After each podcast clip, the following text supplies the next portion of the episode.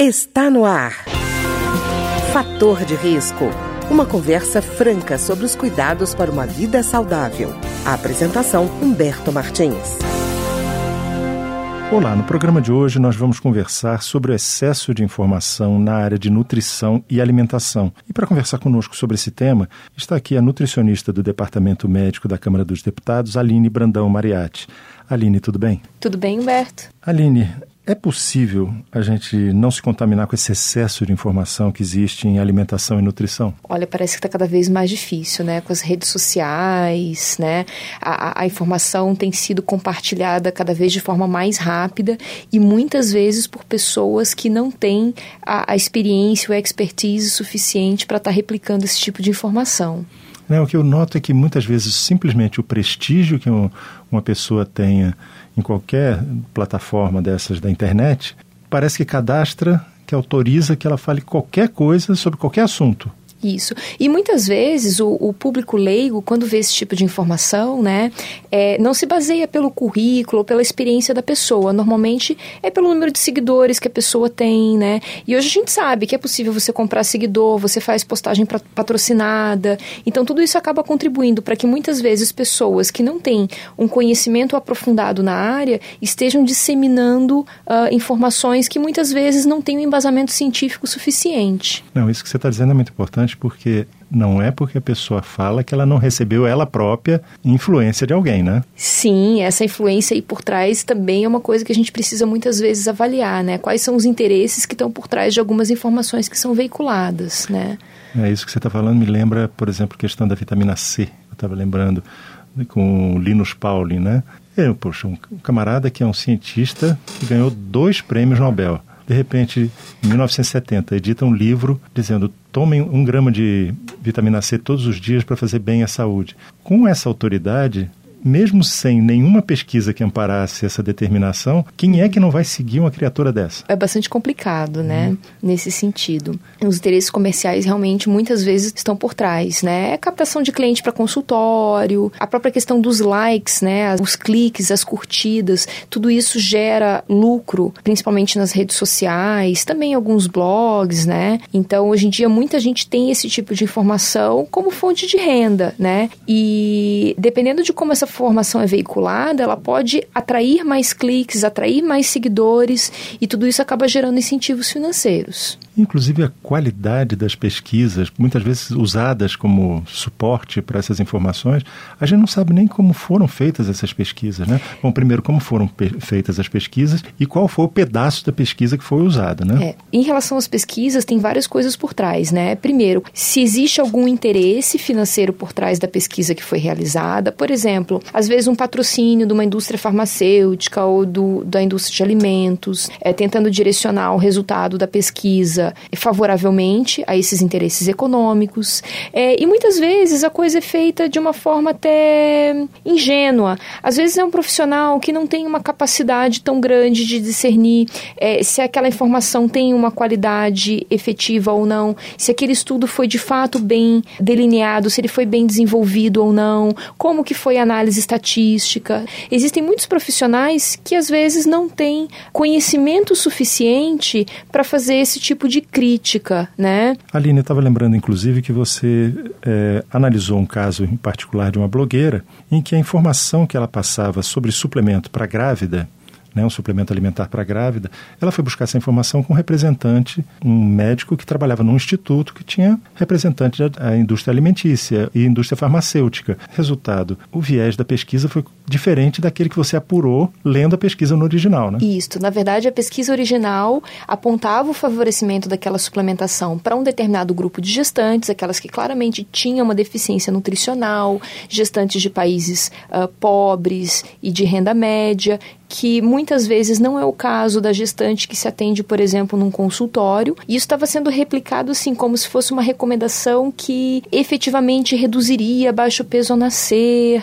Então, a informação acabou sendo veiculada de uma forma que faz com que todas as gestantes acreditassem que aquela suplementação reduziria de uma forma significativa, por exemplo, baixo peso ao nascer das crianças ou a própria ocorrência de complicações gestacionais.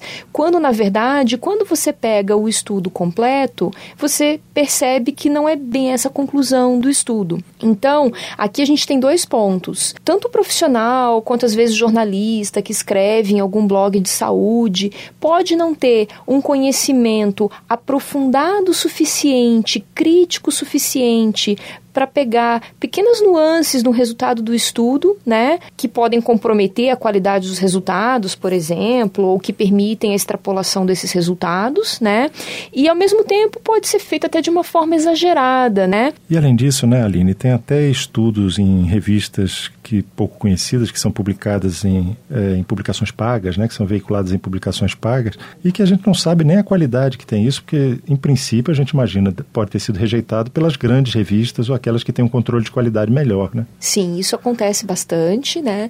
Hoje em dia os pesquisadores eles são avaliados com base, principalmente no Brasil, né, com base no número de publicações. Então, muitas vezes nem interessa tanto a qualidade do periódico, do, da, da revista científica em que aquele estudo foi publicado. O que importa é o pesquisador ter um determinado número de publicações. E hoje a gente sabe que existem muitas revistas internacionais que basta você pagar para você conseguir publicar o resultado dos seus estudos. Então veja só, até o momento a gente já falou principalmente de estudos publicados, né? Então assim, o fato do estudo estar tá publicado já não assegura que uh, ele tenha efetivamente uma qualidade metodológica e que os resultados sejam realmente confiáveis, né? O que mais me preocupa além disso é a disseminação de informações que não têm embasamento científico nenhum, que sequer foram publicadas em um periódico de baixa qualidade, né? Isso a gente percebe muito. É, existem muitas recomendações que a gente percebe nas redes sociais que são replicadas por blogueiros, por alguns profissionais, por sites que claramente estão em busca de cliques, com sugestões e recomendações de saúde que absolutamente têm comprovação científica. Quer dizer, eles nem têm essa preocupação de dizer que tem base em alguma coisa realmente comprovada, algum fato científico. Né? Não. Né? E aí uma dica muito boa para o público leigo, né, é assim, foi citada alguma referência nessa notícia que eu li, né? Saiu de algum estudo ou simplesmente é, sempre desconfia, a gente sempre precisa desconfiar daquelas recomendações genéricas assim, ah, a Universidade de Harvard afirma que, a Universidade de São Paulo afirma que, sem citar o nome do pesquisador, sem citar citar o estudo, sem citar onde foi publicado. Um outro fato importante também, muitas vezes, o fato do estudo ter sido publicado, além, mesmo que ele tenha uma boa qualidade, tudo, a gente tem que lembrar que a evidência científica em saúde, ela é algo que vai sendo construído aos poucos. E é muito difícil que um único estudo com uma uh, um resultado assim surpreendente efetivamente vá causar uma quebra de paradigma, né? Uhum. É muito difícil que isso aconteça. Normalmente vão sendo colhidas pistas de que uma determinada informação poderia estar errada. Normalmente não é um único estudo que vai acabar com todo o conhecimento que foi construído ao longo dos anos, né? Então isso também é uma, uma coisa que deve fazer a gente desconfiar, né? Houve uma mudança repentina de entendimento de uma coisa que sempre foi feita de uma determinada forma, um conhecimento que sempre foi daquela forma, desconfiem, porque um único estudo normalmente não é suficiente para a gente mudar, por exemplo, uma conduta nutricional, ou mesmo falando da área de saúde em geral, uma mudança de abordagem é, terapêutica como um todo. E Aline, parece que normalmente essas informações, para você que é uma nutricionista, você trabalha de forma integrada a alimentação. Aí vem assim: óleo de coco resolve tudo. Então parece que explora essa necessidade que as pessoas têm de encontrar a panaceia aquele produto que vai resolver todos os problemas. Então, normalmente a gente vê a, ah, essa informação é, veiculada sobre um único produto resolvendo um monte de coisa. Né? Uhum. Né? Na verdade, eu até costumo conversar com os meus pacientes, eu cito, o ser humano é muito imediatista, a gente sempre quer tudo para ontem e a gente sempre quer realmente soluções milagrosas, né? E é muito difícil, a gente sabe, nunca um único alimento ou um único, uma única bebida ou um único composto vai ser efetivamente capaz de resolver um grande problema. Claro, isso pode acontecer, pode, mas em geral não é isso que a gente observa, né? E para a gente chegar, por exemplo, num determinado composto que de fato resolva os problemas de saúde, também não vai ser o único estudo que vai fazer isso. Vai ter que ter toda uma construção de evidências científicas explicando por quais mecanismos isso aconteceria é, e assim por diante. E Aline, também tem outra coisa, voltando à questão dos estudos, é, não se pode chegar e confinar uma pessoa e dar um determinado alimento e só aquele alimento para ela. Né? Então, quer dizer, você, é, em pesquisa você normalmente trabalha com autodeclaração, né? O, o que, que eu comi hoje de manhã, o que, que eu comi ontem à noite. E às vezes as pessoas esquecem. Então, uhum. é difícil você conseguir ter certeza que um único elemento é capaz de mudar tudo no equilíbrio da saúde da pessoa, né? Claro.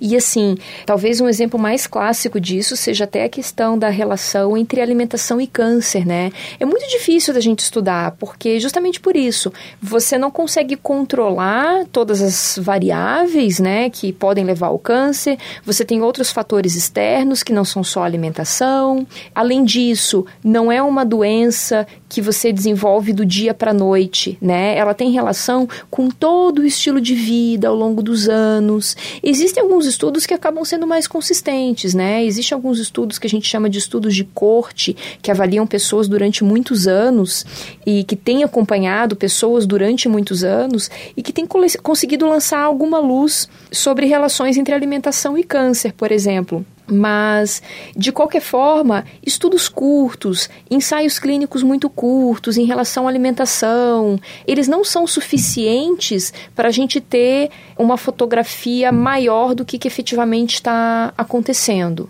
Não, e Aline, tem uma questão também ética na pesquisa, né? O pesquisador, se teve um financiamento de uma determinada empresa, ele tem que declarar isso quando fechar essa pesquisa, né?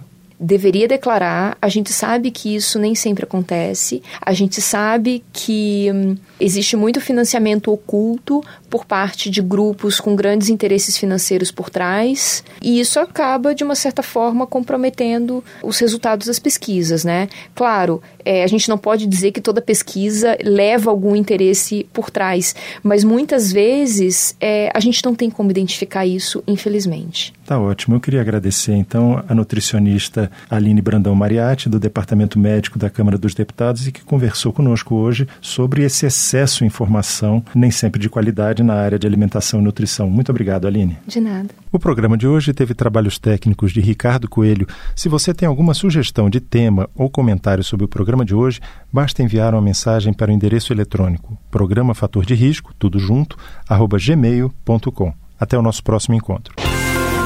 Fator de Risco. Um programa com dicas para melhorar a saúde. Uma produção da Rádio Câmara, transmitida por emissoras parceiras de todo o Brasil.